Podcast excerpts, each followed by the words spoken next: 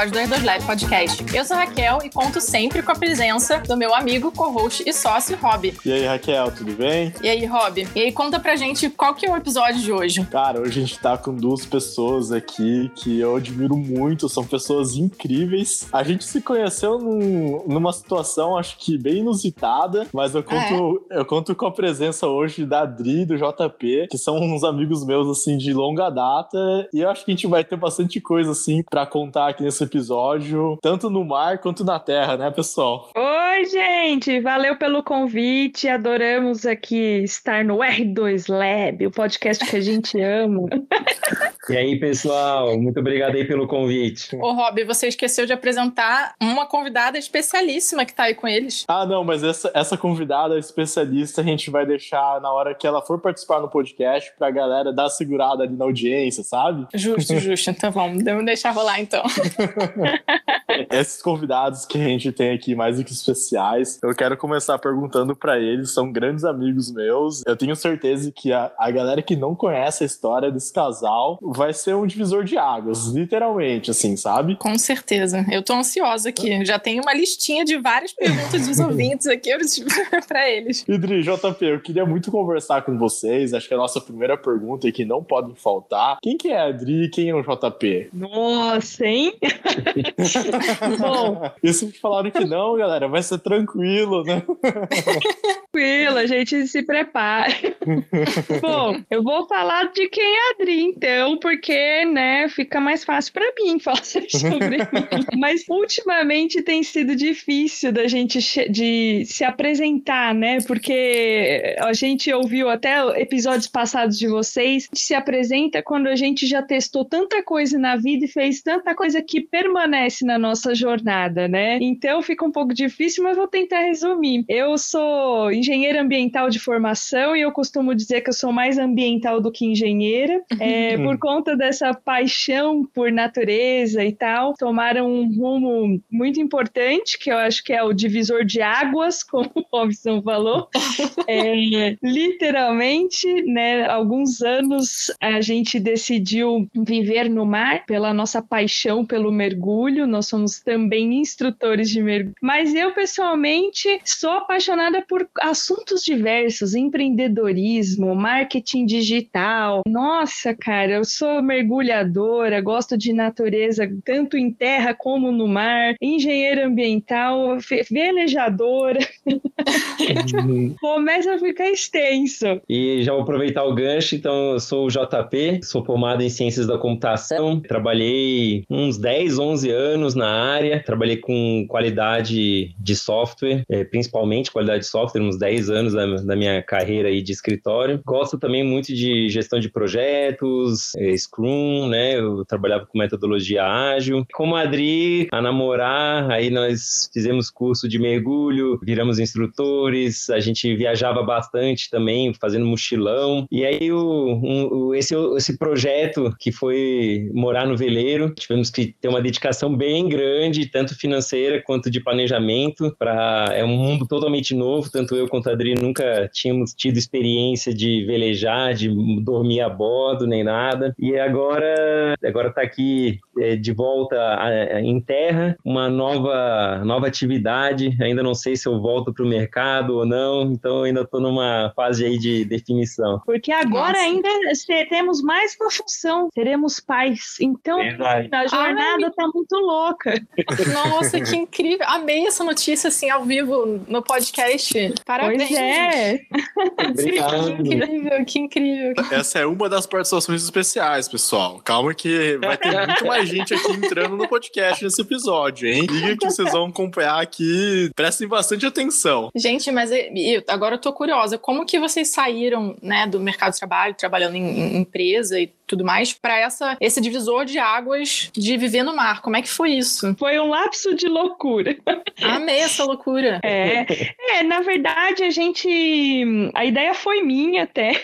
por incrível que pareça, é um pouco inédito, assim. Em geral, os homens, né, acabam sugerindo para suas famílias, esposas e, enfim, famílias às vezes, de irem morar no barco porque é um sonho antigo e tal. Em geral, os uhum. homens são mais apaixonados pelo mundo náutico, né? E eu não, não sou uma apaixonada pelo mundo náutico, de barcos em si. Eu sou uma uhum. apaixonada pelo mar, desde sempre. Então, quando a gente começou a mergulhar, que foi no início do nosso namoro, a gente estava gostando muito dessa atividade, a gente fez curso para virar instrutor de mergulho e um dos nossos projetos era fazer uma volta ao mundo, né, num, num ano sabático para mergulhar nos melhores pontos de mergulho do mundo. Aí, uhum. nisso, no planejamento disso, que a gente é meio fissurado por planejamento, sentamos, planilha, fui fazer todas essas coisas, a gente chegou à conclusão que um ano não dava, tinha que ser dois.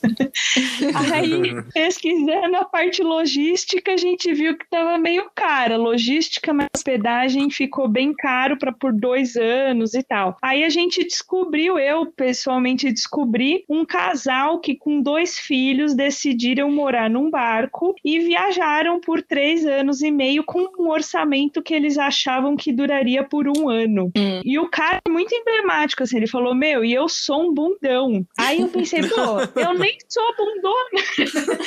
gente, até me considero aventureira, acho que pode dar certo. E aí eu sugeri pro JP que a gente poderia morar num veleiro, eu nunca tinha, sei lá, imaginado isso. A gente já conhece as histórias de família Schurman e, e Amir Klink, mas uhum. para mim eram expedições, né? Não era, não era morar a bordo, era uma coisa que tinha começo, meio e fim. E a minha proposta pro JP era que a gente fizesse uma transição de vida mesmo, né? Porque o uhum. custo de se comprar um barco é muito alto. Então a gente aceitou empreitar o JP muito louco.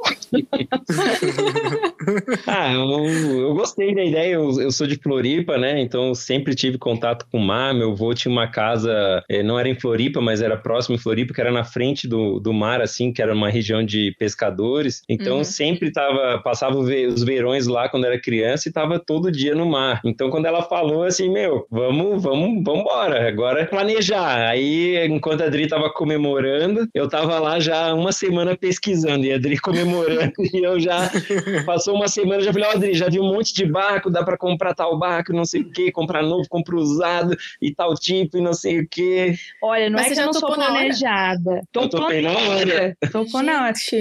Mas o que é aconteceu aquele, é aquele famoso por que não, né? Ninguém teve a, a, sei lá, a sanidade naquele momento de falar que loucura é essa? A gente falou que loucura muito da hora, bora lá. E aí a gente foi, assim, porque eu tava. Ele ficou falando dessa comemoração, porque eu demorei uma semana e pouco para falar para ele, porque eu estava já, quando eu vi essa, esse vídeo desse casal, eu, eu só pensava que eu ia morar a bordo. Eu, meu Deus, isso é para mim, certeza. E eu fiquei com medo, porque a gente tava no começo do casamento, a gente acho que nem sei se a gente tinha casado já, eu acho que já, mas era recente, assim. Eu falei, meu Deus, acabamos de casar, vou perder o marido, porque ele vai me achar louca. Eu imagino o JP naquela semana, você lá pensando como que você ia falar pra ele, e o JP falou assim: Meu, tem alguma coisa estranha, não tem? É.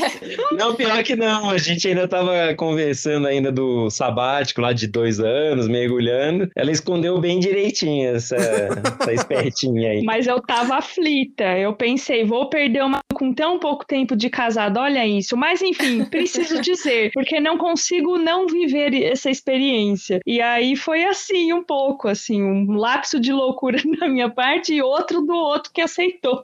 Que incrível, amei. E amei, inclusive, a parte de você ser instrutor de mergulho. Uma paixão que eu tenho é mergulhar. E assim, é realmente muito diferente, né? Tem uma coisa diferente lá embaixo. Parece que a gente passou num portal, né? Ah, com certeza. Essa experiência de quem nunca mergulhou, cara, é, eu recomendo muito. Você entra em. É outro mundo, né? O mundo é subaquático mundo, é, é, é, o planeta, é o planeta água, né? Quem mora acima da, da água é o planeta Terra. E abaixo Exato. da água é outro mundo, assim. Até eu me lembro que a gente comprou o barco e a gente acabou ficando um tempo sem mergulhar. Acho que uns dois anos. E quando a gente mergulhou novamente, e foi que nem você falou, parece que eu atravessei. Quando eu caí na água, parece que eu atravessei um portal e tudo voltou. Sim, aquele sim. mundo maravilhoso, mágico, embaixo d'água. fantástico mesmo. Nossa, é fantástico. É uma, a vida tá acontecendo ali embaixo, independente de você, né? Tipo, você é um, é um espectador ali, né? Você, só tem que respeitar e ver as coisas acontecendo no seu tempo, que inclusive é isso também, né? O tempo passa diferente, é muito doido. Exato, e muita gente acha a gente hostil, né? E o que eu acho muito incrível é que a vida acontece, como você falou, ela acontece independente da gente, mas uhum. quando a gente vai lá, ele, a vida nos observa. Então, para eles sim, é total. tão curioso, né? Para eles é tão curioso quanto pra gente. Sim, é, muito, é muito lindo, muito é lindo. Muito Você se sente vivo mesmo. Faço parte de um negócio e é muito, muito mágico mesmo. Nossa, incrível. Então fica a dica aqui para os nossos ouvintes, quem ainda não mergulhou, se puder, o faça, porque realmente é muito sensacional, né? Maravilhoso.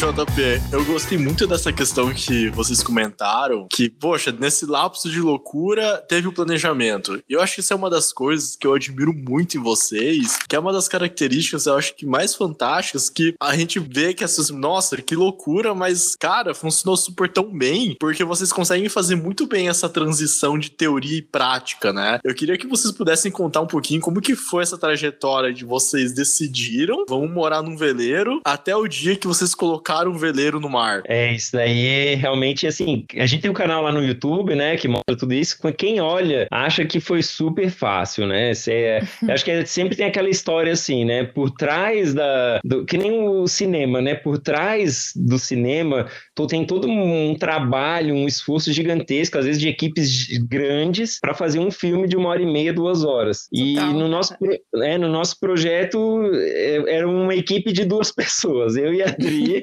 e a gente não consegue transmitir na frente, lá no canal do YouTube, tudo que a gente teve que fazer, tipo, todo o planejamento, horas e horas lendo livro, é, blogs na internet, canais de YouTube, que na época não tinham tantos brasileiros, mas tinham estrangeiros, né, em inglês, então a gente fala inglês, é, ainda bem, então facilitou um pouco. E assim, foi uma busca enorme por informações, porque é um mundo totalmente desconhecido para nós dois. A gente, que nem Adri falou, só conhecia a família Schirman, a Mini Klink, que fizeram lá as expedições, né, tanto uhum. tempo no mar, morando, mas assim, quando você pega o projeto e aí agora começa a esmiuçar, né, beleza, vamos comprar, vamos morar num veleiro, agora tem que comprar um veleiro. Que tipo de veleiro? veleiro? O que, que a gente vai querer no veleiro? Aí você começa. Não, você até pergunta, cara, tem mais de um tipo, né? exatamente. Tem tamanhos diferentes, Tamanho, equip... né? equipamentos diferentes, tem uma infinidade de tecnologia, porque um veleiro é uma casa flutuante. Então, quem mora em casa sabe que sempre tem uma manutençãozinha para fazer, tem que sempre limpar, varrer. E o barco, ele ainda é atacado pela água, pelo sol e pelo sal. E pelo vento. E pelo vento. Nossa. Então, é uma loucura, assim. Você morar num veleiro, quando tá dia tranquilinho, é uma maravilha, né? A gente sempre acha que é aquele. Que nem a gente vê em filme, o cara velejando, não tem onda, o barco deslizando gostoso. O tal, clima é perfeito, é... né? O vento na direção certa. Tomando, tomando até uma champanhe lá na proa do barco, entendeu? Mas aí depois, quando a gente começa a pesquisar, a gente começa a ver que, opa, tem umas coisinhas a mais aí que não aparecem nesses filmes. O buraco é bem mais embaixo. Eu até imagino que isso seja aquele. Eu gosto de chamar isso de efeito Netflix, né? Porque você vai pulando os episódios, né? Uhum. E, é. até mesmo, e até mesmo quando você vê tudo isso e prepara, eu tenho certeza que vocês devem ter visto mesmo até antes de chegar no veleiro, falou assim: caraca, eu acho que o cara não escreveu isso no livro dele, né? Ou faltou esse capítulo de publicar, ou faltou esse vídeo de ver no YouTube, né? Na verdade, eu acho que, é assim, tem alguma, alguns aspectos que a gente, num momento de paixão pelo, pelo projeto, a gente negligencia na interpretação, porque estão registrados momentos de perrengue. Só que os momentos de perrengue, normalmente eles estão descritos em texto, porque filmar é meio absurdo. Você é ficar se filmando, né, na desgraça.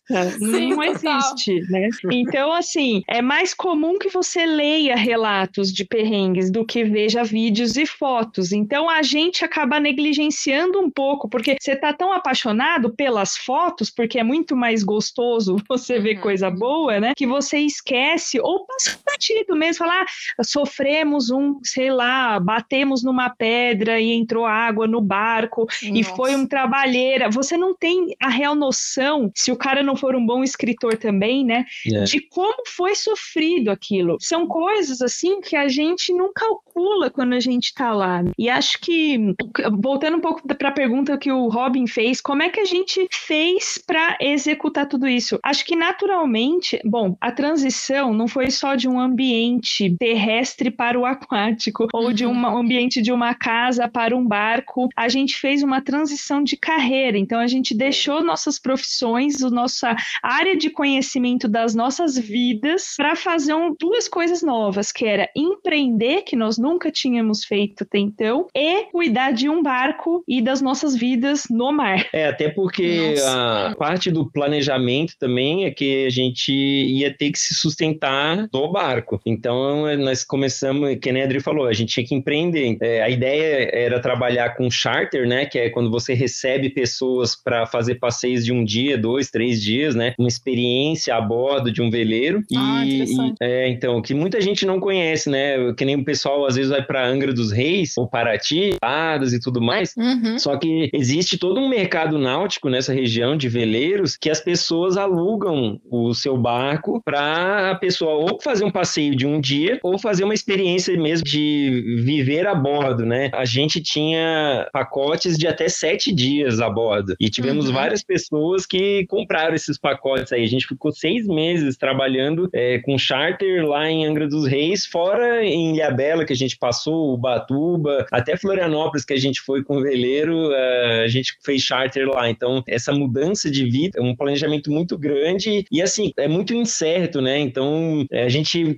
tinha nossos trabalhos, a gente trabalhava em multinacionais e era aquela, aquela segurança, entre aspas, né? Você uhum. tinha ali seu salário no final do mês, você tinha uma certa estabilidade, uma previsibilidade, né? De orçamento, de dinheiro que vai entrar. E para essa mudança, a gente também ficou com frio na barriga grandíssimo, né, Adri? É, que a gente fala, existe o termo, não sei se vocês conhecem, mas é super legal, do queimem os barcos. Você já conhece? Não, não, não conhecia. Nossa, sensacional. Do Cortez, que que é? né? Eu acredito. Exatamente. É uma história verídica, antiga, daquelas épocas de, de navios, né? de, de exploração, de conquista do mundo, né? Pelo, ah, sim. Uhum. navios. E aí o, o cara, o, o, o Fernan, Fernando Cortez, se eu não me engano, né? É, é Cortez. É o né? Cortez. Ele chegou, eu não lembro também onde, aquelas...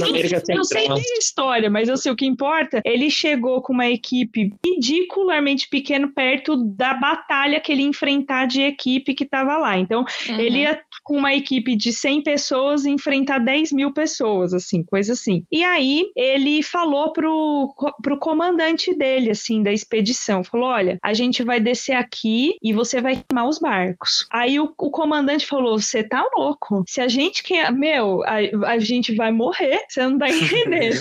Como é que a gente vai fugir quando o cerco fechar? Aí ele mandou queima os barcos. E o cara falando que não, não, não, daí ele falou, se a gente tiver barco para fugir, a gente vai fugir quando o negócio apertar. Se a gente botar para queimar o barco, a nossa única opção é vencer. Então Nossa. queima esta merda. Genial, sensacional. Então foi um pouco disso, né, que nós fizemos assim. Foi uma aposta alta.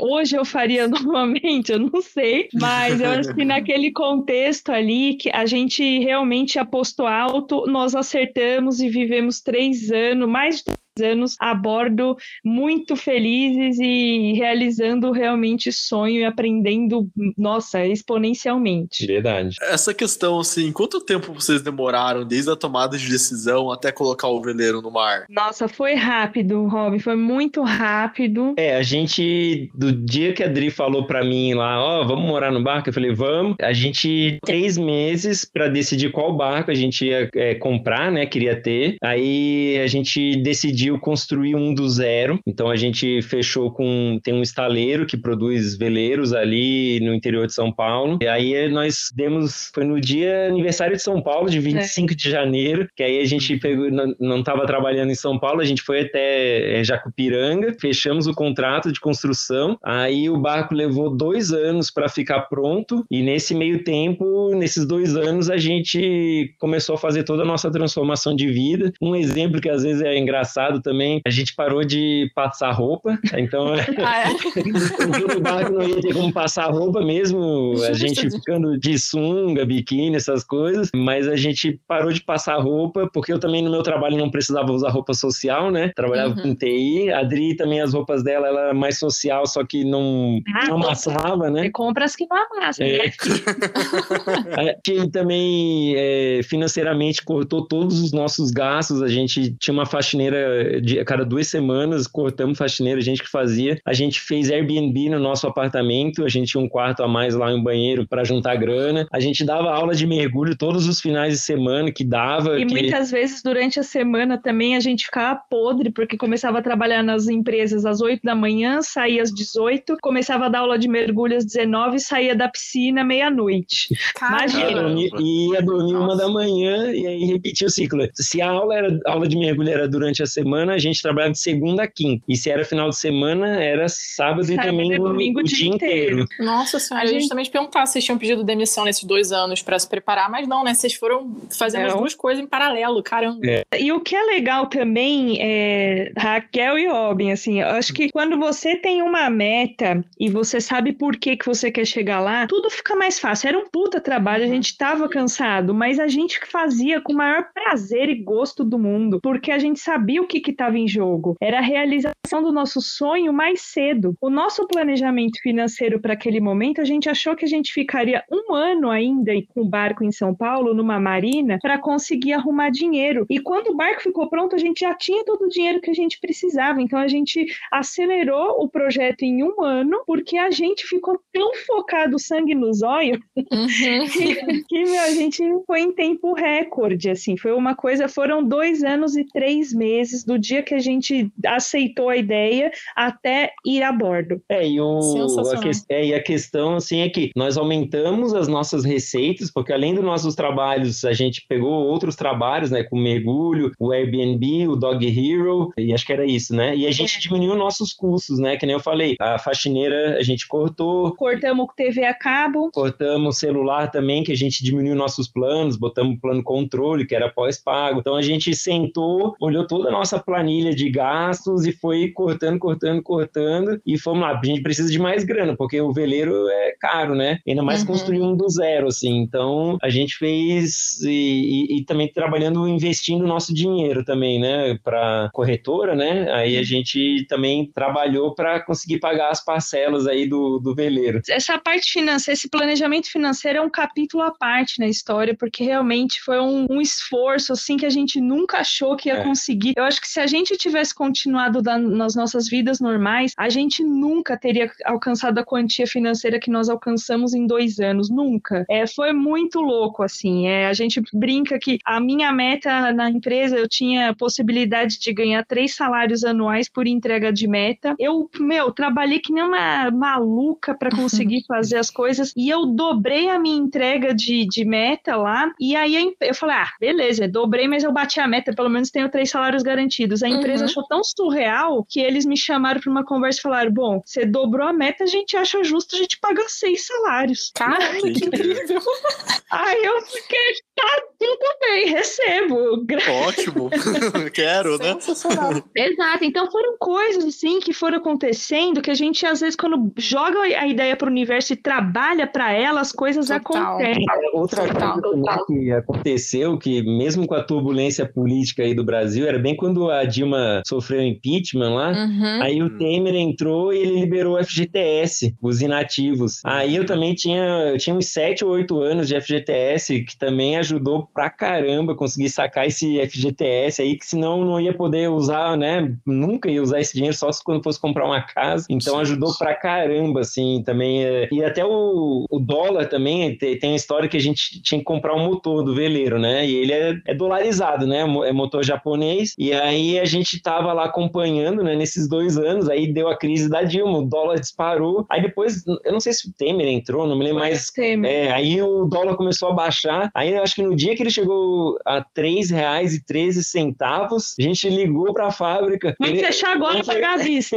Já pode mandar, cadê, onde faz a transferência, né? Exatamente. É, foi tipo, e a fábrica achou bizarro, eles nunca venderam motor à vista, nunca. Foi a primeira vez. Uma pessoa assim. Física, assim, né? Que nem a gente, uhum. né? Que Cara, constrói vinil. Aí eles ficaram assim, meio assim e tal, porque normalmente você paga em três vezes, aí eles pedem uma porrada de documento que a gente não tava querendo fazer esse levantamento. Falou, não, eu quero pagar à vista. Quanto você me dá desconto? Eu quero desconto e tal. Então foi muito assim, foi uma coisa muito impressionante. A gente fica, é bem orgulhoso, assim, dessa etapa da parte financeira, porque foi, sei lá, a gente acha que a gente não, não, não conseguiria mesmo. É, não, não só da, da parte financeira, mas todo o planejamento, porque, assim, você tem que estar tá sempre atento a muitas coisas, que é um projeto muito grande, né? Uhum, e até para projetos é complexo, então eram muitas variáveis, é uhum. muita coisa nova que a gente tinha que estudar, então a gente estava sempre meio ligado nas coisas, sabe, de cada item que a gente levantou no planejamento, ficava acompanhando para ver a melhor hora de comprar. Eu também fiz uma, um levantamento assim de, de equipamentos, né, que dá para instalar no veleiro e a gente viu, ó, vale mais a pena comprar fora. Então eu viajei para os Estados Unidos, comprei várias coisas também, trouxe para o Brasil, assim, sabe, tipo, tudo calculado assim de na, na calculadora, na ponta do lápis, ah, será que vale a pena aí? E, e todo um trabalho por trás, tipo, criava várias planilhas, então listava tudo, procurava em sites aqui no Brasil o, o produto, procurava o produto nos Estados Unidos, calculava a passagem aérea, sabe? É um trabalho gigantesco que não Sim. aparece, né? Mas Exato. que para o sucesso acontecer tem que ser feito esse trabalho. Com certeza. E vocês tinham algum plano B ou vocês tinham 100% de certeza que ia dar certo? Queimaram os navios, o barco. literalmente? Gente, literalmente, literalmente? Queimamos os barcos. A gente assim, não, teve ca... não tem casa, né? Até... É, um plano B seria assim, ah, se não der certo, a gente vai ter que vender o barco e voltar para a terra. Justo, justo. Mas vocês tinham um plano ali, tá? Justo.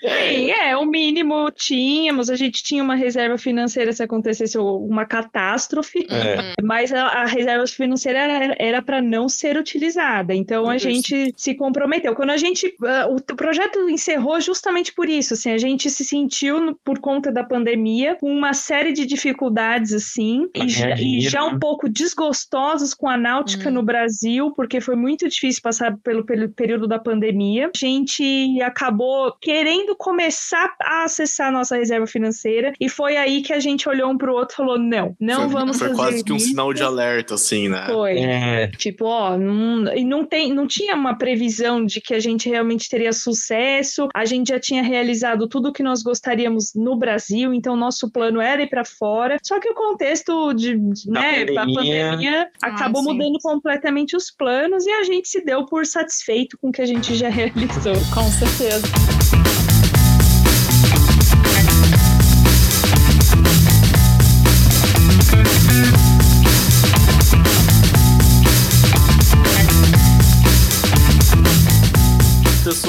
Eu queria muito saber de vocês, porque assim, a gente sabe que essa preparação para vocês colocarem o barco no mar, vocês contando a história, e acho que uma das coisas que eu aprendi nessa pandemia foi que é muito mais legal você ler ou ouvir a história do que você viver a história, né? Então, quando a gente vê, por exemplo, ah, uma história da Segunda Guerra Mundial, você fica imaginando, mas agora parando para pensar, assim, poxa, a gente, tá, a gente viveu a história da pandemia. Cara, e não foi tão legal assim, sabe? Tipo, não foi nada legal. tipo, foi muito triste. A gente aprendeu muita coisa. Eu queria muito perguntar para vocês, porque todo esse esforço de vocês de se dedicarem, eu acho que vocês devem ter aprendido demais esse período de preparação, porque é muito fácil, talvez, eu chegar aqui e falar para vocês, ah, pessoal, mas aí o que, que vocês aprenderam lá no, no veleiro, morando no veleiro? Mas acho que a pergunta que eu queria fazer para vocês é: toda essa preparação, depois que vocês chegaram no veleiro, como que foi realizar e comparar as dificuldades que vocês enfrentaram no veleiro? Eu, eu sei que é muito diferente das dificuldades que vocês enfrentaram para ir pro veleiro, mas como que vocês comparariam essas duas dificuldades de comprar o veleiro e morar no veleiro?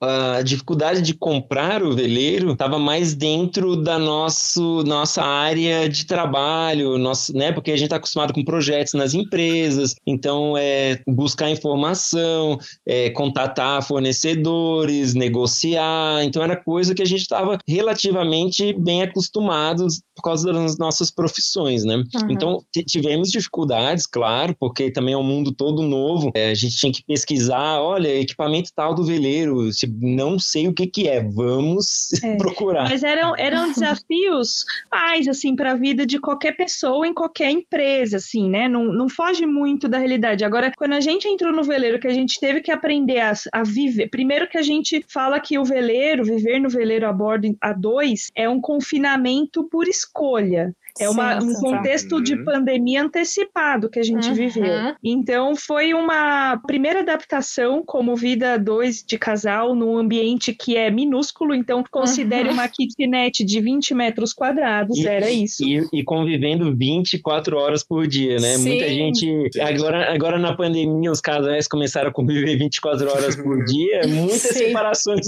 rolaram. Exato. Não é bem assim, né?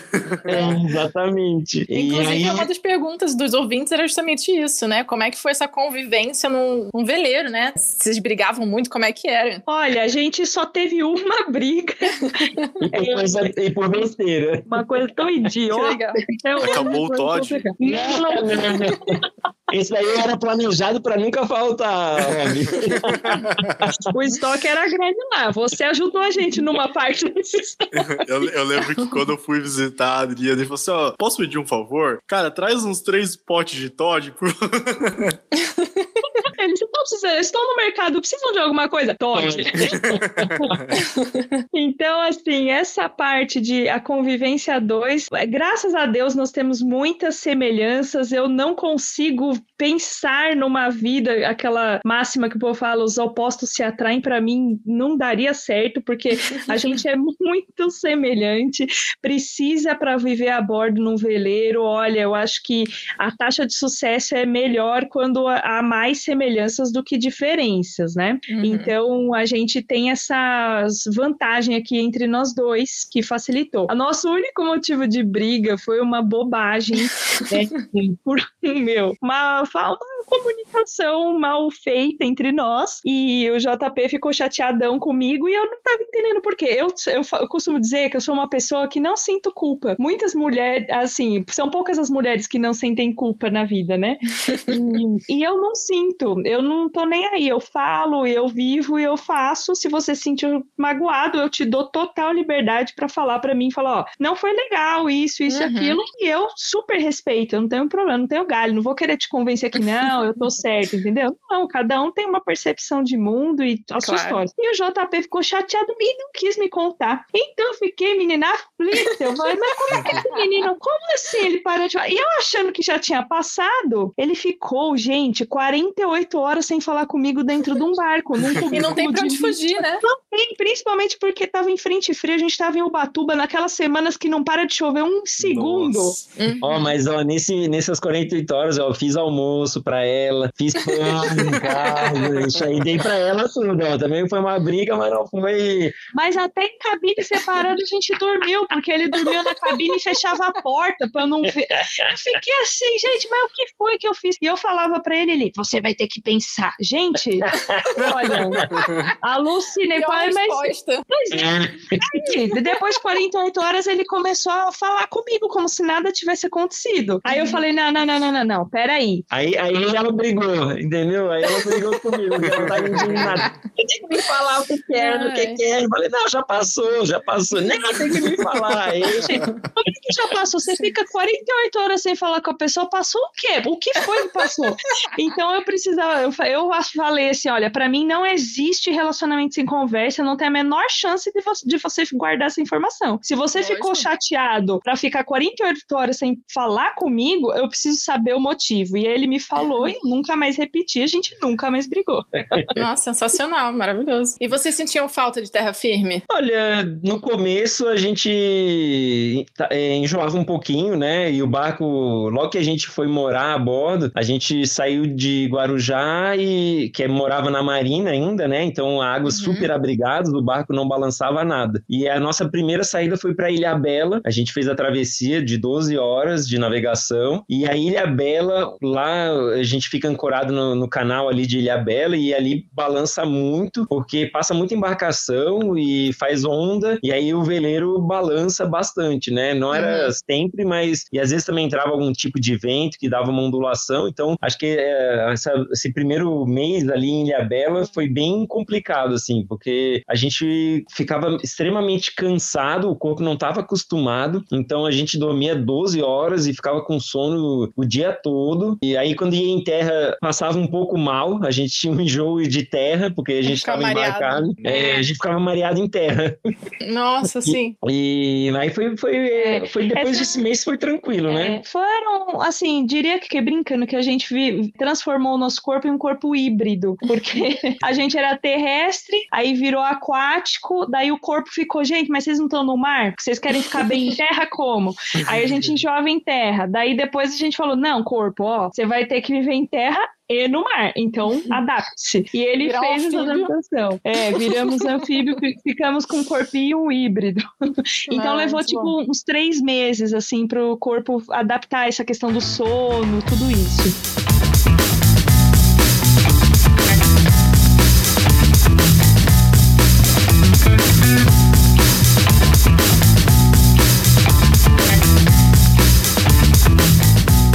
Essa questão, por exemplo, das travessias também, como que vocês se prepararam, assim, essa primeira travessia? Vocês trocavam ideia com outras pessoas de, de veleiro? E também eu queria saber muito de vocês a questão de família. Como que foi essa parte psicológica? E como que vocês treinaram isso ou vocês enfrentaram isso? Teve um que sentiu mais do que o outro? Como vocês usaram alguma técnica ou algo assim? Tipo, conversava todo dia, tava tudo sempre presente, porque foi igual vocês falaram na questão do mergulho, né? A vida vida na Terra também estava acontecendo, né? Uhum. É, em, em, relação à travessia, né, a parte de aprender a velejar também, uh, nós conversávamos com várias pessoas, é, pegávamos dicas, a gente comprou livro também e a gente teve uma sorte também que a gente fez amizade com um casal que estava reformando barco na marina onde a gente recebeu o nosso barco, né, e ficou lá no início e eles já velejavam há um tempo, então eles passavam várias dicas pra gente. Nós saímos com eles para dar uma velejada, para eles dar dica, darem as dicas, né, para tirar nossas dúvidas também. A gente chegou a fazer seis aulas na represa Guarapiranga de num veleiro menor, também para entender o, o, básico, né? É, apesar de, do barco ser menos da metade do tamanho do nosso, o fundamento é o mesmo, né? Então a gente é, via meteorologia também, estudava, falava com as pessoas. Então a gente fez uma, uma preparação bem boa. A gente saiu para velejar umas cinco, seis vezes também ali na região de Guarujá e Santos, foi para perto lá dos navios que ficam ancorados lá para o porto e fomos em outros lugares, ancoramos e velejamos e motoramos. Então a gente deu uma, uma treinada boa antes de fazer essa travessia. Mas claro que é, a primeira travessia é frio na barriga, é tensão, ansiedade, você não dorme bem na noite anterior e sabe, muita novidade, né? Mesmo a gente aprendendo e treinando, é, é tipo prova, sabe? Tipo, você estudou, treinou, é, Olimpíadas, assim, agora é para valer a medalha de ouro. Aí. Uhum. e, e, foi bem legal, assim, a travessia. Até na, na, travessia a gente teve um probleminha lá que quebrou uma pecinha lá por causa de uma manobra errada que a gente fez. Aí a gente teve que baixar a vela principal, né, a vela mestra, e a gente ficou só com a Genoa, que é aquela vela da frente. Mas deu tudo certo, por uma primeira travessia foi, foi nota 10. Essa parte parte de travessia, a gente diz assim que não é o nosso forte. Da vida a bordo, não foi uma coisa que a gente se apaixonou muito, não. Uhum. Tem gente que quando vai viver a bordo ama ficar só navegando. Então a galera uhum. curte, sabe? É grandes navegações, né? Porque assim, navegações curtas, que nem em Angra, Paraty, Ubatuba, Ilhabela, você sai, vai numa praia, lá do outro lado da ilha, depois volta. Isso a gente adorava, era a melhor coisa do mundo. Era rolezinho. É. tipo ir no shopping, assim. É. É, exatamente. Ou vai dar uma volta no parque, vai pegar uma praia, a gente ia com o veleiro. e, e aí a travessia já são, você já pega mar aberto, pega uma ondulação maior, de um metro e meio, dois metros de altura, aquelas ondas oceânicas. Às vezes, é, que nem a Raquel falou, não, não tá o vento a favor ou a onda não tá a favor. E aí uhum. o, a, a navegação se torna mais dura, né? Então balança um pouco mais, você tem que fazer tudo no barco, com o barco inclinado ali uns 10, 15, 20 graus, dependendo da navegação, uhum. e ele vai para um lado e um pouquinho para o outro. Então você tem que viver. É, com a casa torta. É, talvez seja igual um motorhome. Imagina você num motorhome. É, é, é, ou fazer, duas, subindo, subindo uma serra cheia de curva e você tem que cozinhar, ir ao banheiro com o carro andando, porque o motorhome é bom, ah, cansei, você para, né? Mas é. o, o, barco não. O barco, você tá numa travessia, você não para lá em alto mar. É. Você tem que seguir viagem e fazer tudo com o barco em movimento. E o barco, além de tudo, você não pode abrir janela, porque é. se você abrir, vem uma onda e molha tudo de água Nossa. Dentro e você vai ter... os equipamentos. Os eletrônicos todos. É. é. Então fica calor lascado dentro do barco. É assim, é, exa... é bem assim, a travessia é a pior coisa que a gente, é, para nossa opinião, foi uma das as coisas mais exaustivas. A gente aceitava porque fazia parte da rotina, uhum. mas não era assim, nossa, que vontade de fazer uma travessia. Não, nós não tínhamos. Assim. e vocês tinham algum ritual antes da travessia? Como que funcionava nossa. a comunicação? Porque assim, Meu. eu imagino que é um momento de estresse, né? Você estava vivendo é. um momento totalmente de estresse. E como que vocês lidavam com isso? Tipo, ah, a comunicação muito objetiva. Fora que assim, igual vocês falaram, durava 12 horas, não é uma coisa assim que, ah, é 12 horas sentadinho ali esperando, né? É, então,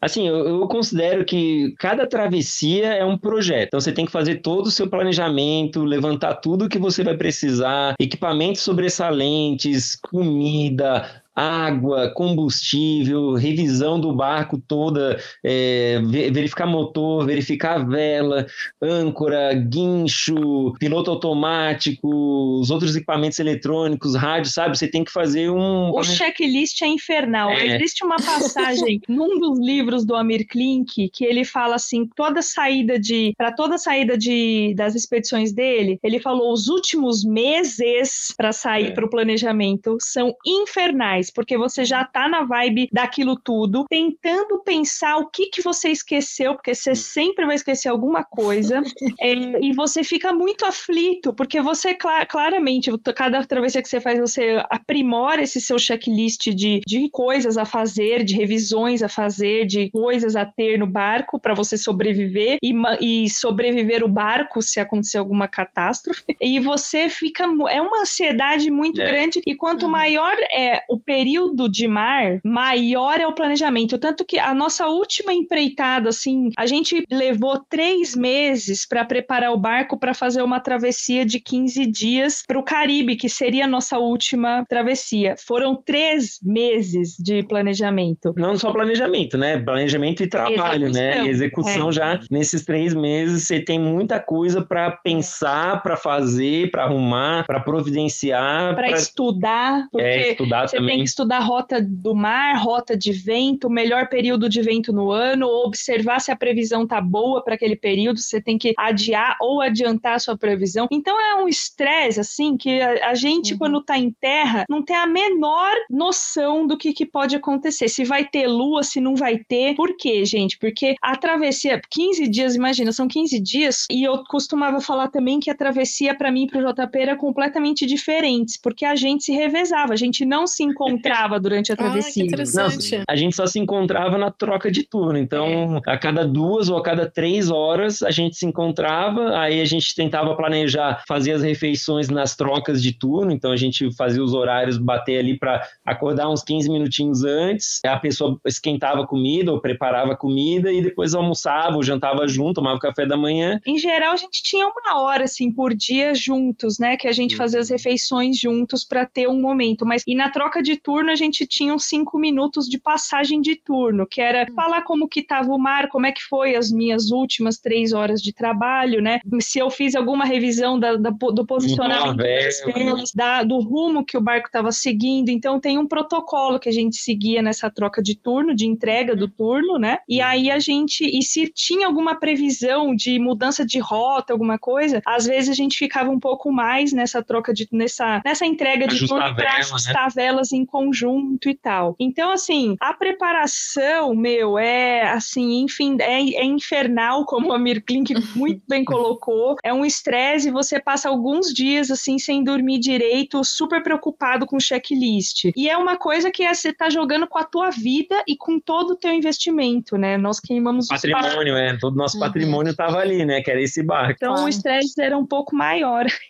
Apesar que a gente tinha seguro, né? Mas é, sabe como é que é, às vezes, seguro, né? Quer Ah, usar, Você né? não quer usar, né? Porque É, o estresse também. E tem a. Nossa. Como é que é? Franquia. E Que é alta Nossa. também. o valor mais alto era o trauma. Eu não É. queria ter o menor Nossa, trauma de, Nossa, de coisa. Tô passando por isso. Bati meu carro semana passada, tô no processo aqui de pegar um serviço É. seguro e tudo mais. Mas enfim. Mas a gente acabou não falando pra onde vocês foram, quais foram os lugares que vocês visitaram. A travessia É. mais longa foi essa de 15 dias do Caribe? Como é que foi? A gente acabou abortando essa travessia, depois a gente conta mais detalhes, mas assim, dando um resumo do que, que a gente fez nesses três anos. A gente saiu do Guarujá, foi para Ilha Bela, aí de Ilha Bela a gente voltou para Guarujá, foi para Itajaí, voltou para Guarujá, aí depois foi para Paraty, Ubatuba, Paraty, aí depois desceu para Floripa, aí de Floripa subiu ali pro Paraná, foi, foi parando, né, né, nesses no meio do caminho a gente foi parando em vários lugares, né? Aí depois de Paranaguá a gente foi para Ubatuba, aí depois é, Ilha Grande ali, Angra dos Reis, passamos seis meses trabalhando que nem condenados, a gente chegou a ficar 35 dias trabalhando direto, sem ter nenhum dia de folga, de, com charter, né, recebendo pessoas a bordo. A, Uhum. gente, a gente entregava assim a pessoa às 5, 6 da tarde e no dia seguinte, depois do almoço, já estava recebendo os próximos clientes. Então foi muito, muito legal a experiência, a gente gostou bastante e foi a maneira que a gente conseguiu também de juntar a graninha para subir o litoral, né? É, Uhum. Manter o barco e subir o litoral depois. Aí de Angra a gente foi subindo, passamos pelo Rio de Janeiro, capital, e depois eh, Búzios, Vitória, aí fomos para Abrolhos, o arquipélago de Ai, que Abrolhos. lindo! Mara- maravilhoso você chegar lá de veleiro, aí ficamos ancorados lá quatro dias, ancorados lá, mergulhando, visitando as ilhas com o pessoal lá da, né, do, do ICMBio lá. Aí de lá a gente foi para Bahia, aí na Bahia a gente foi em vários lugares, Gastamos um tempo na Bahia. eh, gastamos quase Merece, dois né? meses lá, quase dois É. meses lá. Depois a gente subiu para Recife, aí nós fizemos a regata de Recife até Fernando de Noronha. Ai, que Aí- lindo! Nossa, aí chegar em Fernando de Noronha velejando. Nossa, Foi até um aqui, ó, só de imaginar. Foi um negócio real, porque assim, a gente brinca que o veleiro, só para fazer um comparativo com o carro, ele anda a 12 km por hora, 15 Em média. km. Então imagina subir a costa do Brasil, que a gente foi resumidamente de Santa Catarina até o Ceará, passando por Abrolhos, pelo arquipélago de Abrolhos na Bahia e pelo arquipélago de Fernando de Noronha Fora no continente, inúmeros estados. É, né, e dá, assim, foram mais, eu já calculei, foram mais de 45 é, cidades que nós passamos e 11 estados que nós conhecemos, né? Então a gente fez essa, essa chegada para Noronha, quando você tá a 12 km por hora, ela demora Demora umas 12 horas. 12 horas que você já tá vendo, você fica, chegou! Aí 12 horas depois você de fato chegou. Já tá logo ali, né? Mais um pouquinho. Sim. É tipo isso. Então você fica assim super feliz. Claro, vai depender da visibilidade do dia, né? Mas a visibilidade quando nós fomos estava sensacional e a gente viu de muito longe, assim, de 25 25 milhas de distância, acho que 27 é, milhas. Uns 40 quilômetros. Uns 40 quilômetros de distância a gente já enxergava. Então, tipo, haja chão ainda.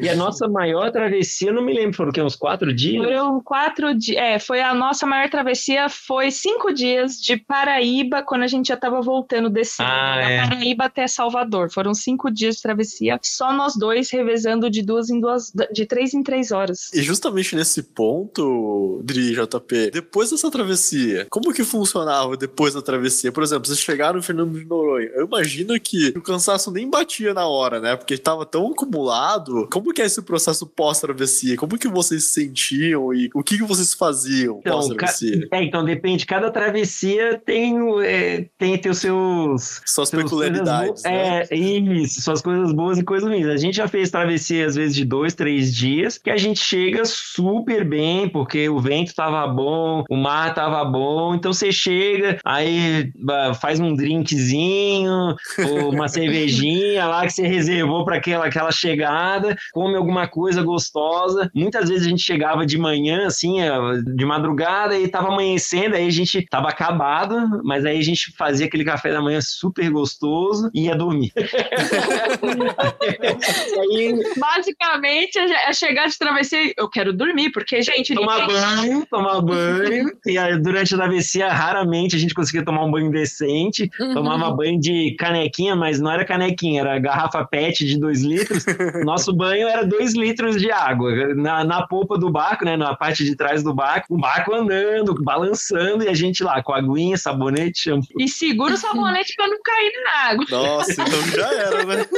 Mas assim, é, geralmente a gente chegava bem cansado, aí é o que a gente queria fazer primeiro? Comer, depois tomar um banho e depois dormir. A não gente... importa a hora, porque né? é... meio-dia, a gente ia dormir, meu, não tinha condições, assim. É, mas geralmente é isso, assim, às vezes se a travessia foi mais curta e foi boa, aí a gente dava um mergulho, né, Adri? Fazia alguma coisa assim, já saía de botinho para ir em terra, para visitar uma praia ou para curtir o pôr do sol, assim. A gente, assim, tivemos momentos incríveis de, de sabe, de estar tá em contato com a natureza, uhum. de não ter rotina. Então, assim, apesar de perrengues que nós passamos, né, que muita gente acha que é uma vida ótima tal, não, mas tem os seus, por exemplo, às vezes é manutenções, você tem que fazer muita manutenção, é motor de popa do bote, o bote fura, você tem que colar o bote. A vida no mar não é de glamour, é de muito suor, literalmente, porque o, o sol tá no teu coco, rapaz. É muito calor.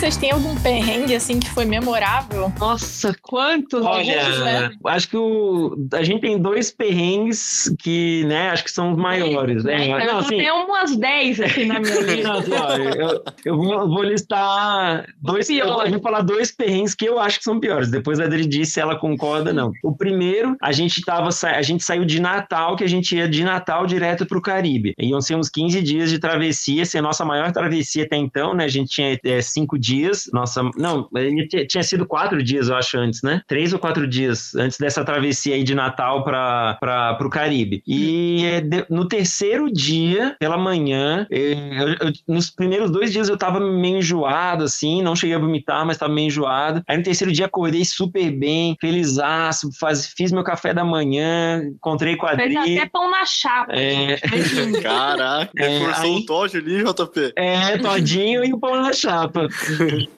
Aí encontrei a Adri, tomamos café junto, nossa, que maravilha, trocamos de turno, aí, sei lá, uma hora depois, quebra uma peça que controla um leme do barco. Nossa Ou seja, senhora. a gente tava com problemas de direção, né, de colocar o barco no rumo certo para fazer a travessia. Nossa. Aí a gente tira a vela, arruma o bar, é, vira o barco contra o vento lá, uma manobra que a gente fala que é entrar em capa, que é meio que, entre aspas, estacionar o barco, que o barco anda a 2 km por hora só, né? Ele uhum. fica meio que derivando. Fui, eu entrei no porão lá de trás do, do barco, olhei lá, a peça tinha trincado, que é onde o piloto automático é conectado nessa peça para ele controlar o barco. Aí trincou essa peça. Aí eu, a gente fez um. Eu e a Adri, que a gente se revezou, porque aí no porão fechado, com o sol batendo, aí você começa a passar mal também, porque Nossa, você bota a cabeça para baixo, né? É, dá uhum. vontade de vomitar, suando. Aí, aí a, gente... a gente revezou, assim, de 30 em 30 minutos a gente ia lá ver. A gente levou duas horas para chegar à conclusão que realmente a peça tinha se rompido, que não tinha como a gente seguir a viagem para o Caribe. É, e, e, a gente, e nessas duas horas a gente conseguiu também fazer um, uma gambiarrazinha para peça meio que, sabe assim. Pra gente não ficar deriva. É.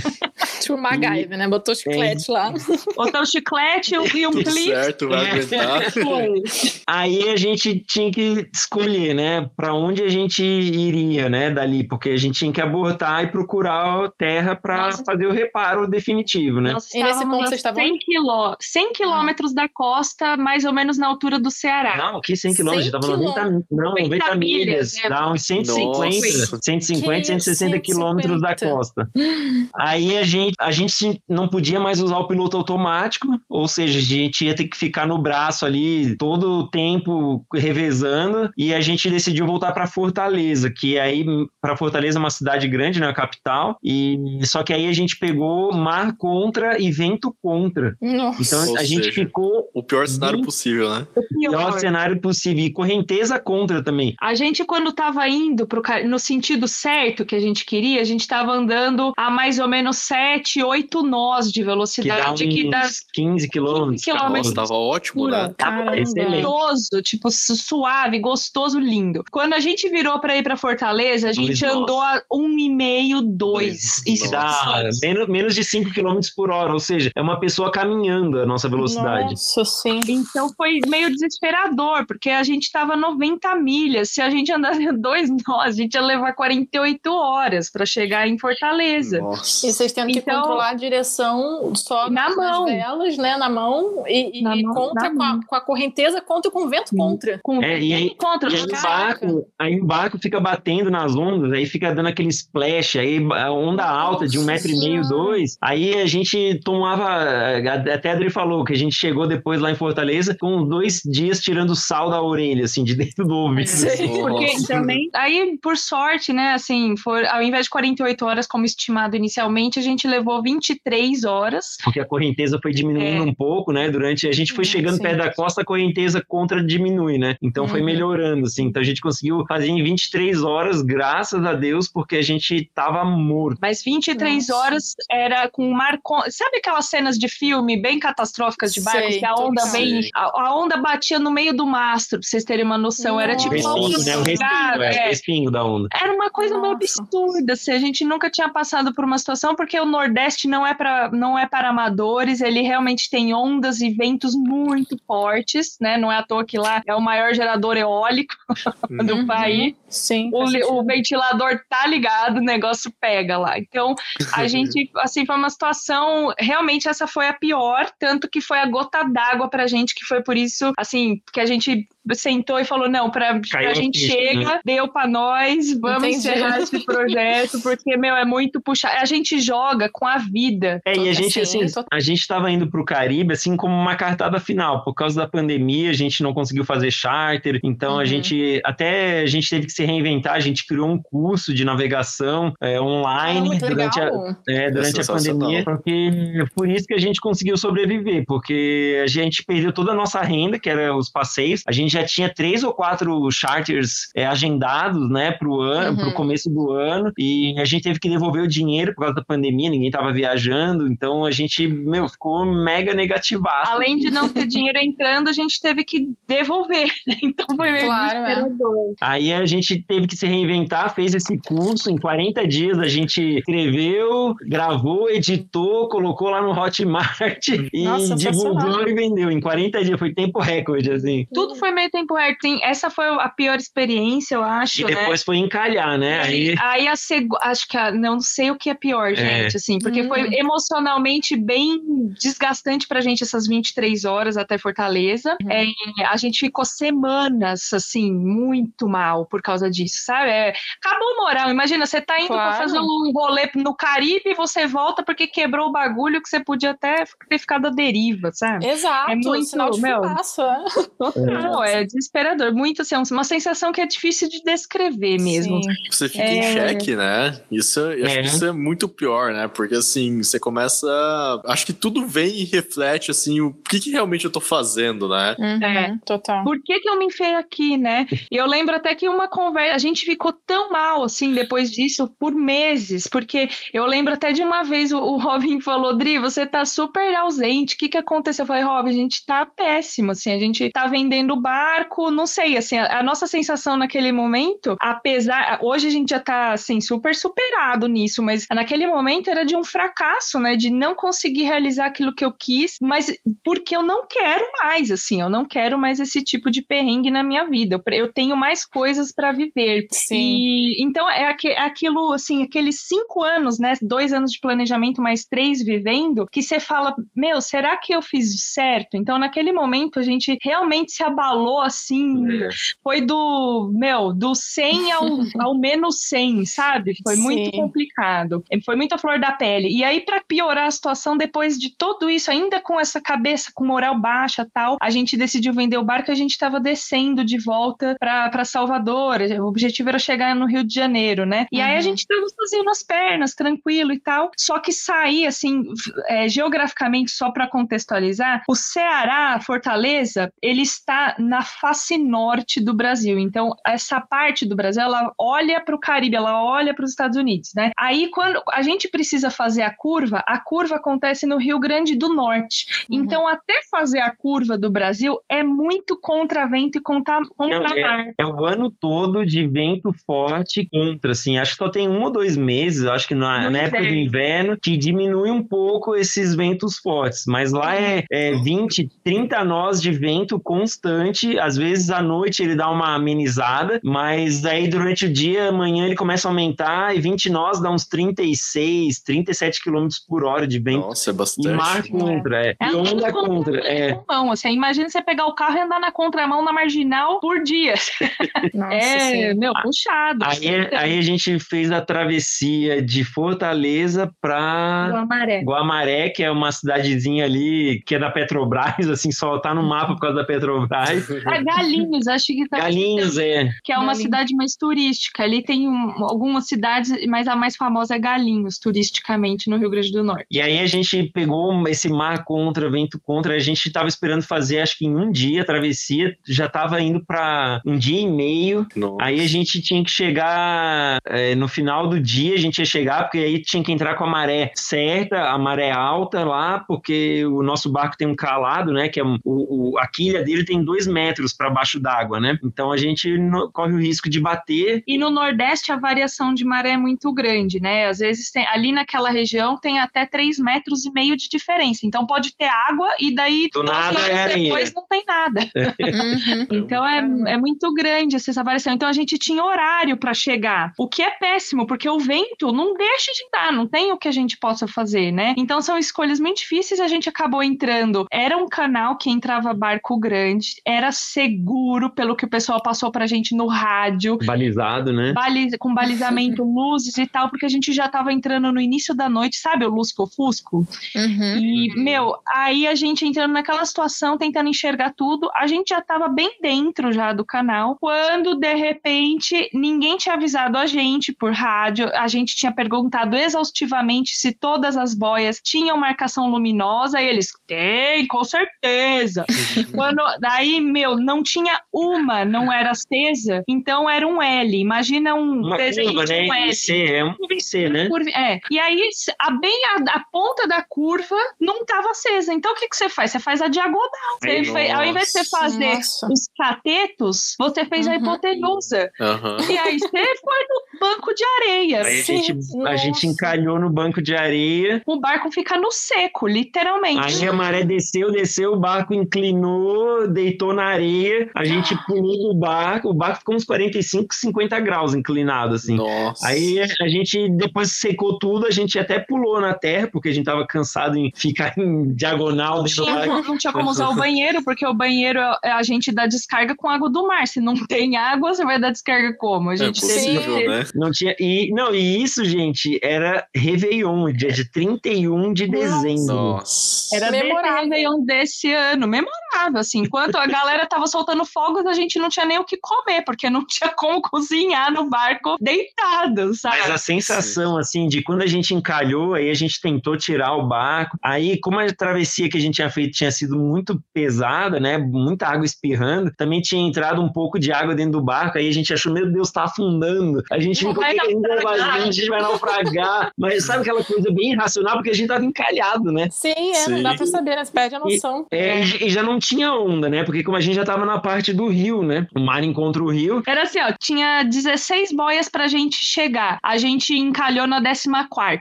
tipo, meu, Nossa. Caramba. assim, morremos na praia, literalmente.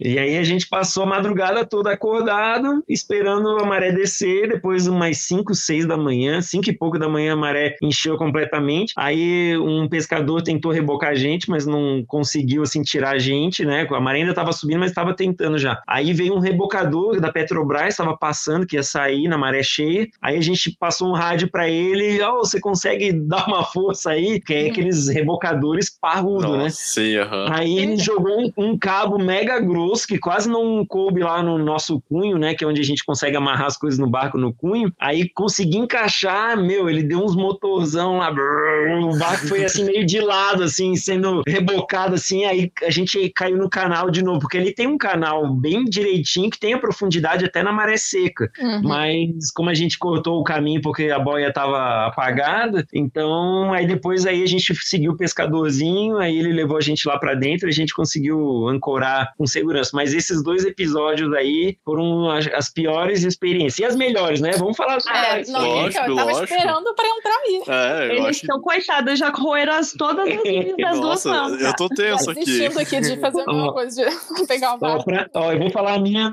uma das minhas melhores experiências, mas assim, pessoalmente foi a travessia que a gente fez de Guarujá até Florianópolis, que Florianópolis é minha terra natal, né? Fazia tempo que eu não ia lá e chegar de veleiro na minha terra natal, assim, foi uma, uma emoção indescritível e encontrar amigos, familiares lá também, receber um monte de visita, foi um, um dos momentos mais emocionantes. E acho que de lugar bonito, assim, para mim foi Abrolhos. Assim, também chegar velejando Sim. lá, foi muita gente viu baleia, a gente, ah, e a gente foi cercado por É, baleias e golfinhos, é conta. Ó, Olha, essa é uma coisa surreal, assim. Não sei se vocês já tiveram a experiência de fazer avistamento das jubartes, né, na- no sul da Bahia. Recomendo muito. Acontece no período de inverno, no, assim, no- entre agosto e setembro é a melhor época para você fazer avistamento, né? E aí a gente fez essa uma a, a travessia. A gente tava saindo de Abrolhos rumo a Ilhéus e tava muito gostoso o tempo, tava um dia Ah, lindo. A velejada estava excelente. Nossa, o, mar, não tinha, o vento tava fraco, mas o mar não tinha onda, tava uma coisa assim que a gente nunca tinha visto, né? pra Aquela cena de cinema, né? É, É. exatamente, aquela cena de filme mesmo, daquilo que todo mundo espera da vida no mar, que só acontece uma vez a cada três anos, no nosso caso foi assim, né? É, é Lago 1% Azul, né? só do filme, né? Exato. E aí, gente, foi assim, começaram a vir golfinhos. Eles Ah. começaram a vir. O golfinho é muito curioso durante as travessias. Ele Muito realmente vem, ele fica acompanhando o barco por algum tempo. Ah, Aí, mas começou a vir assim, uma quantidade que a gente nunca tinha visto. Era 40? tipo 40 golfinhos. Nossa, que é bastante? Meu, muito. Era uma invasão. E não era assim, golfinhos pequenos. Eram Grande. golfinhos, Eu meu. tinha visto tão grande. né? Parrudos, bichos eram grandes, assim, gordos. Que lindo! Ah, Meu, bem alimentados, né? A gente tava bem em alto mar, assim, Olha era bem isso. profundo. Daí, quando a gente viu, de repente os golfinhos deram uma afastadinha do barco, mas eles ficaram, assim, no nosso raio de, tipo, entre 20 e 50 metros eles estavam ali Uhum. circulando. De repente, menina, vem uma baleia, pá, mas assim, ah, a 5 metros do barco e Ela solta pulou? aquele esguicho. Não, o esguicho, sim, daquele. sei, sei, sei, sei. Das que lindo. Costas, fez esse esguicho e mostrou a nadadeira, que a nadadeira caudal da baleia, ela fazer a, a, a exibição da, da, da, nadadeira caudal é raro, não é muito comum. Ela não só deu o esguichão que quase molhou a gente, como ela mostrou a cauda do nosso lado. Foi uma coisa surreal. E aí a gente começou a observar, começaram a vir outras baleias. E a gente contou nove baleias que passavam por baixo do barco, soltavam bolhas, Ai, iam na frente, atrás. Ficou uma loucura. A gente ficou cercado por essas nove baleias, elas indo e vindo. A gente tirou, acho que nessa hora a gente tava no motor, porque tava sem vento. Uhum. A gente tirou o motor ficamos e ficamos ali boiando e elas ali, dando volta, soltando aqueles guinchos. Aí a gente se assustava até assim, porque elas passavam muito próximo do barco. Foi assim, uma cena, e foi, e assim, você fala, nossa, quanto tempo durou? Durou 45 minutos elas com a gente. Nossa. Nossa, que e presente. Os, e, os, e os golfinhos junto ali, as baleias passavam, e daqui a pouco vinha os é. golfinhos, a baleia vinha de novo, o golfinho vinha. E a gente ouvia os golfinhos conversando, que eles têm o. Uhum. Você ouve assim, né? E as baleias fazendo.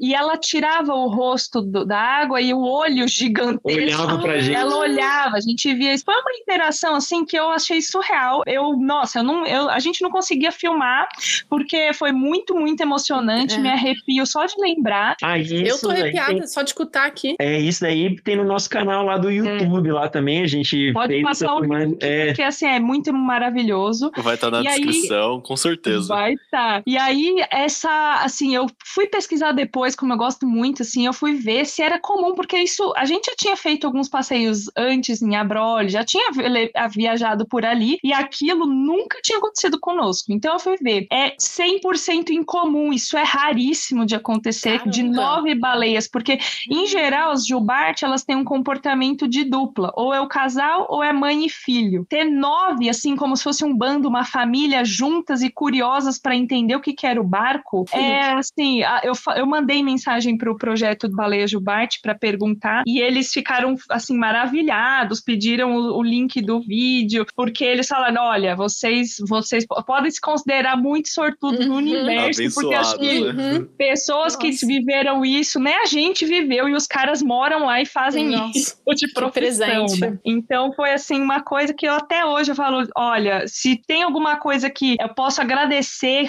fez tudo valer a pena, foi com certeza esses 45 minutos que a gente viveu com essas nove baleias e 50 golfinhos. 40, 40 golfinhos. Nossa, sensacional. Fiquei chocada. E eu imagino que essas são coisas assim que qualquer momento do dia de vocês, na, sua, na vida de vocês, vão parar e falar assim, vai arrepiar, né? Vai arrepiar. Vai, vai, porque é inexplicável, assim, assim, como é que a gente foi escolhido? Por que que elas sentiram essa vontade de interagir conosco? Porque elas passavam embaixo do barco e faziam círculos em volta do barco. Uhum. E elas tiraram o rosto do, da água e olhavam. Então, eu não sei, assim, sabe? Tipo, como se a gente tivesse a capacidade de falar a mesma língua, o que seria desse papo, assim? São coisas eu que a gente chute. fica... Eu acho que elas viram o perrengue todo que vocês passaram, quebrando o leme. Não, né? mas isso não tinha acontecido ainda, menina. É. Não tinha ah, acontecido tinha. ainda. Não, não, isso foi antes. É, elas estavam criando memórias para na hora que vocês é. estiverem passando esse perrengue, falar assim, cara, lembrei da Lembrar. entendeu? É. é. Sensacional, gente. Muito legal.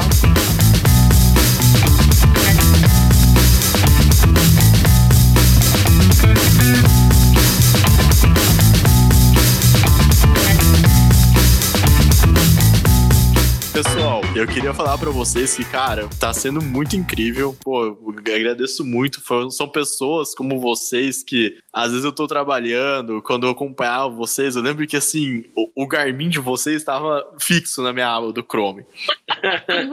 eu, eu, confesso que, assim, às vezes eu tava lá, respondi um e-mail, falei, cara, o que, que eu vou fazer agora? Ah, acho que eu vou ver o que, que é Adri e o JP estão, onde eles estão, sabe? Foi uma das coisas, assim, que acompanhar a jornada de vocês, entender um pouquinho ver um pouco desse percurso foi uma grande honra para mim. É um imenso prazer estar aqui com vocês conversando e podendo dividir isso. Eu sei que a galera que tá ouvindo aqui é gente que tem muitos empreendedores, tem uma galera que trabalha em empresa. Vocês são um exemplo perfeito de como que a teoria se move para a prática e como que isso tudo acontece nesse caminho que acho que muitas das vezes a gente só pensa na questão do Netflix, né? Cara, já pulou de um take pro outro, né? Já aconteceu tudo, né? É. Então, eu acho incrível. Eu gostei muito de, de estar aqui com vocês, assim. Sei que tipo, poderia ficar aqui mais duas, três horas conversando facilmente. Eu tenho certeza que no que vocês se dedicarem, forem fazer, vocês vão dar muito, muito certo. Porque quem tem uma experiência dessa sabe como chegar, sabe como vivenciar tudo isso e vocês rodam num, num outro nível já. Com certeza. É, eu acho que assim, Robin, se tem algo para compartilhar de muito especial, assim, para as pessoas, é número um, não tenha medo de mudar. Que seja para uma loucura como foi, ou mesmo para desistir, porque não tá dando certo mais, sabe? Tem que, é, você tem que ser rápido para tomar decisões que são realmente importantes, né? E eu sempre falava para as pessoas que estavam perto de mim, não fique bom naquilo que você não gosta de fazer. Fique, né, mude. Se você tá achando que mais tempo do seu dia tá sendo gasto em coisas que você não aprecia, eu não tenho a menor sombra de dúvida de mudar. Vai doer? Vai, mas é uma consequência da vida. Eu prefiro viver uma vida plena e tentando e inovando e buscando achar a satisfação do que aquele momento, porque também tem isso, né? A gente muda ao longo da vida, é buscar a satisfação daquele momento sem ter aquela, ai, eu vou abandonar, agora eu vou. Se não tá me fazendo feliz, valeu aí pelo, é, pelo aprendizado. E a pessoa tem que fazer o seu planejamento, né? Que às vezes tem gente que vai assim, eu não acho certo nem errado, né? Mas assim, o meu jeito é assim, ah, eu quero mudar, mas eu não vou assim, ó, largo tudo que eu tô fazendo aqui e já vou fazer outra coisa, né? Que nem a gente falou aqui o nosso planejamento, então a gente ficou em paralelo um ano e meio, dois anos trabalhando ainda nas nossas profissões, mas já trabalhando no plano B que ia virar plano A, né? Então, uhum. sei lá, cada um tem seu estilo. Tem gente que, meu, ah, vou parar de trabalhar com isso agora e agora vou ficar seis meses trabalhando para fazer o meu outro sonho, mas acho que não, não tem fórmula certa, né? Mas assim, você tem que. Mas não espera uma vida, Exatamente. 10 anos, sabe? Porque o tempo vai passar. Se aquilo te faz brilhar os olhos a ponto de não te deixar dormir, vai logo atrás, rapaz. Não fica esperando, não. e, e, a gente sabe que não é fácil, assim, porque assim, além de tudo, a gente ter feito aí o planejamento, né? Trabalhado em várias coisas a mais, ter cortado gastos, a gente ainda, eu esqueci até de comentar, a gente ainda fazia um blog que a gente tinha, né, no nosso site blog, e fazia os vídeos. Então, aprender, eu tive Sim. que aprender a editar vídeo sozinho, procurando no YouTube, correndo atrás, gastando horas e horas. Eu, eu me lembro que quando eu comecei a editar vídeo, eu levava umas 20, 24 horas de trabalho para fazer um episódio. E depois, agora, Okay. Agora, no final, eu gastava duas, três, quatro horas no máximo para fazer cada episódio do, do YouTube. Então, tipo, você vai evoluindo, vai aprendendo, vai melhorando. É um esforço gigantesco mudar, mas se você não der o primeiro passo e, e se lembrar todo dia que aquilo ali é para uma, uma mudança para algo melhor, para te se satisfazer na tua vida, aí você vai se motivar e vai fazendo um pouquinho a mais todo dia, até quando você muda a chave definitiva. E uma das coisas que eu aprendi muito com vocês, que é assim, assim, é impossível você não melhorar se você estiver disposto a aprender ou aparecer para tentar fazer todos os dias, né, cara? É, é humanamente impossível você não melhorar, né? é, exatamente. Ainda que pelo amor ou pela dor você vai melhorar, assim. exatamente. E, e vai doer, viu? É, vai doer. Ai, vai ser lindo. Jornada linda não existe, não. Vai ser jornada de, a jornada de suor e lágrimas e muito, muito sangue. Mas que no final é recompensa recompensador, porque quando você vê o seu trabalho, né, dando frutos e você sente uma satisfação tão grande, né, que nem quando eu editava os episódios lá, meu, ralava muito, tinha que ficar lá no calorzão lá dentro do veleiro durante o dia, porque à noite a gente gerava energia com placa solar, então à noite as baterias mantinham o barco, mas não dava para ficar usando o computador para gastar energia, né? Então era começava de manhã quando o sol começava a rachar, ficava o dia todo às vezes suando que nem suando. um porco. Mas aí botava o vídeo no ar, a galera curtindo, a gente curtindo também. Putz, era muito, muito show mesmo. Foi uma experiência incrível. E eu falo assim, foi a experiência mais difícil que eu já tive na minha vida. Qualquer coisa eu consigo fazer, gente. Pode vir. Sim. Sensacional. Gente, acho que só tenho a agradecer por esse episódio, pela, por todas as lições de vida que vocês passaram aqui pra gente. Foi simplesmente sensacional. Particularmente, muito do que a gente falou aqui se encaixa no meu momento de vida. Então, confesso que aqui na conclusão dos dois aqui escorreu uma lágrima. Deu uma suada no olho, Raquel. Deu uma suada aqui. Tô até com a voz embargada. Rob continua aqui o encerramento se eu não conseguir, mas acho que também o recado que fica é se você tem uma meta muito clara, queima os barcos, se joga, só vai, porque vai ter perrengue, mas também vai ter o presente, igual esse momento incrível que eles presenciaram das baleias. É, a, é vida, a vida não é uma linha reta, né? Até quando você estiver acertando, você vai ter algumas coisas que você vai errar e eu acho que esse é o grande, é a grande beleza da vida, né? Então, mesmo que às vezes vocês estiverem fazendo uma travessia extremamente complicada, esses 40 minutos que vocês viveram compensa todo o resto, né, pessoal? Com certeza, com certeza. Então, essa, é, é, são momentos de êxtase, né? Que a vida a bordo mostrou pra gente, né? Que é o, o tempo, ele tá exatamente nas nossas mãos. Ele sempre tá disponível igual para todo mundo. Agora, o que você faz com esse tempo? Nas travessias, a gente usava o nosso tempo pra gente relaxar, porque o estresse da preparação era muito grande. Então, naquele momento, a gente só estava executando o que já tinha sido há dias planejado. E a gente tinha momento de refletir sobre quem nós éramos, pensar nos nossos amigos, pensar nas nossas famílias, né? É, o, o que, que a gente estava abrindo mão ou não. Então, o tempo para a gente teve outra escala de proporção, outra importância na nossa vida. Então, assim, foi só coisa boa mesmo, assim, de realmente os aprendizados e a serenidade que a gente tem para viver hoje, né, sem ter o estresse, porque a gente está numa casa e pode chover, pode ventar que ela não vai afundar. Tô pronto, né?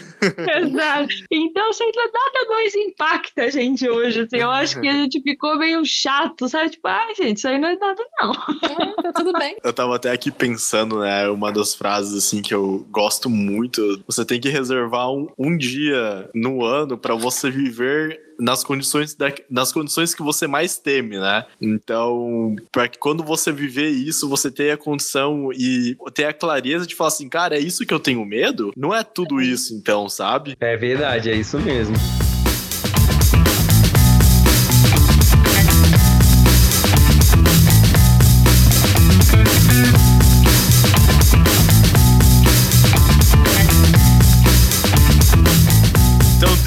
JP, a gente tá chegando aqui no nosso final do nosso episódio. Eu queria muito agradecer a presença de vocês. Cara, que papo incrível. Tenho certeza que, que vai ser muito rico para quem ouviu tudo isso aqui. Como que a galera pode encontrar toda essa história, acompanhar todos esses episódios que vocês contaram aqui e até alguns outros? E como que eles podem também se conectar com vocês nas redes sociais. Fiquem super à vontade aí pra galera alcançar vocês. É, então, é, tu, todas essas histórias que a gente contou e várias outras e muita coisa tá lá no nosso canal do YouTube, youtube.com/barra ipadive, é I-P-A-D-I-V-E.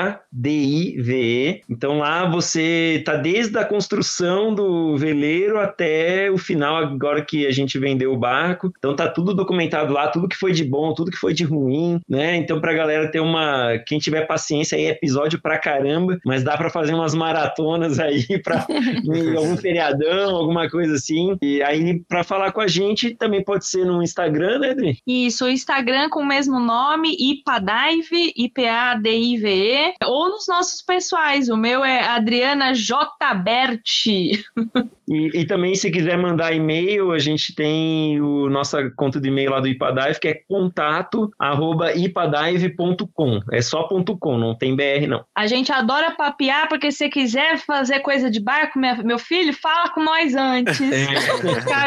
a gente dá as dicas. E quando que vai sair o livro de vocês? Olha, acho que é, é, uma, é uma ideia gente, boa, é uma ideia gente, boa. A gente já pode deixar o link aqui do crowdfunding para financiar o livro de vocês aqui no no, na descrição do podcast? Olha, seria bom, mas Olha, não ainda. Quem, quem é boa escritora aqui é a Adri. A Adri é boa escritora. Eu vou ajudar na consultoria técnica e nas lembranças.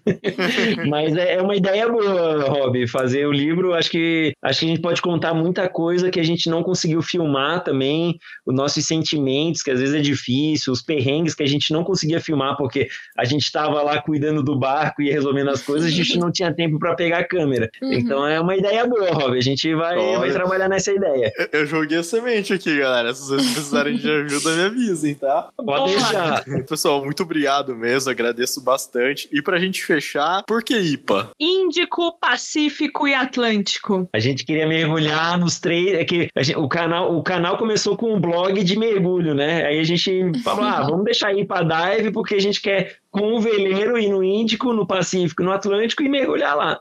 Perfeito. Já vejo um segundo livro aí, então, hein? Fase dois desse projeto que foi interrompido por pandemia. Justo. Mas muito obrigado, Dri, JP, obrigado, Raquel, também, por estar aqui com a gente. Eu acho que é isso, né, pessoal? Até mais. É, tchau, tchau. É isso. Obrigado. Peraí, eu não posso deixar de agradecer também algumas ah. pessoas, alguns ouvintes que mandaram perguntas e as perguntas fizeram parte aqui desse episódio. A o Rafael, Helena, Marcela e Adriana, um beijo especial para vocês. Muito obrigada, gente. Amamos participar. Um beijo pro melhor podcast do Brasil. Abraço, Uhul. gente.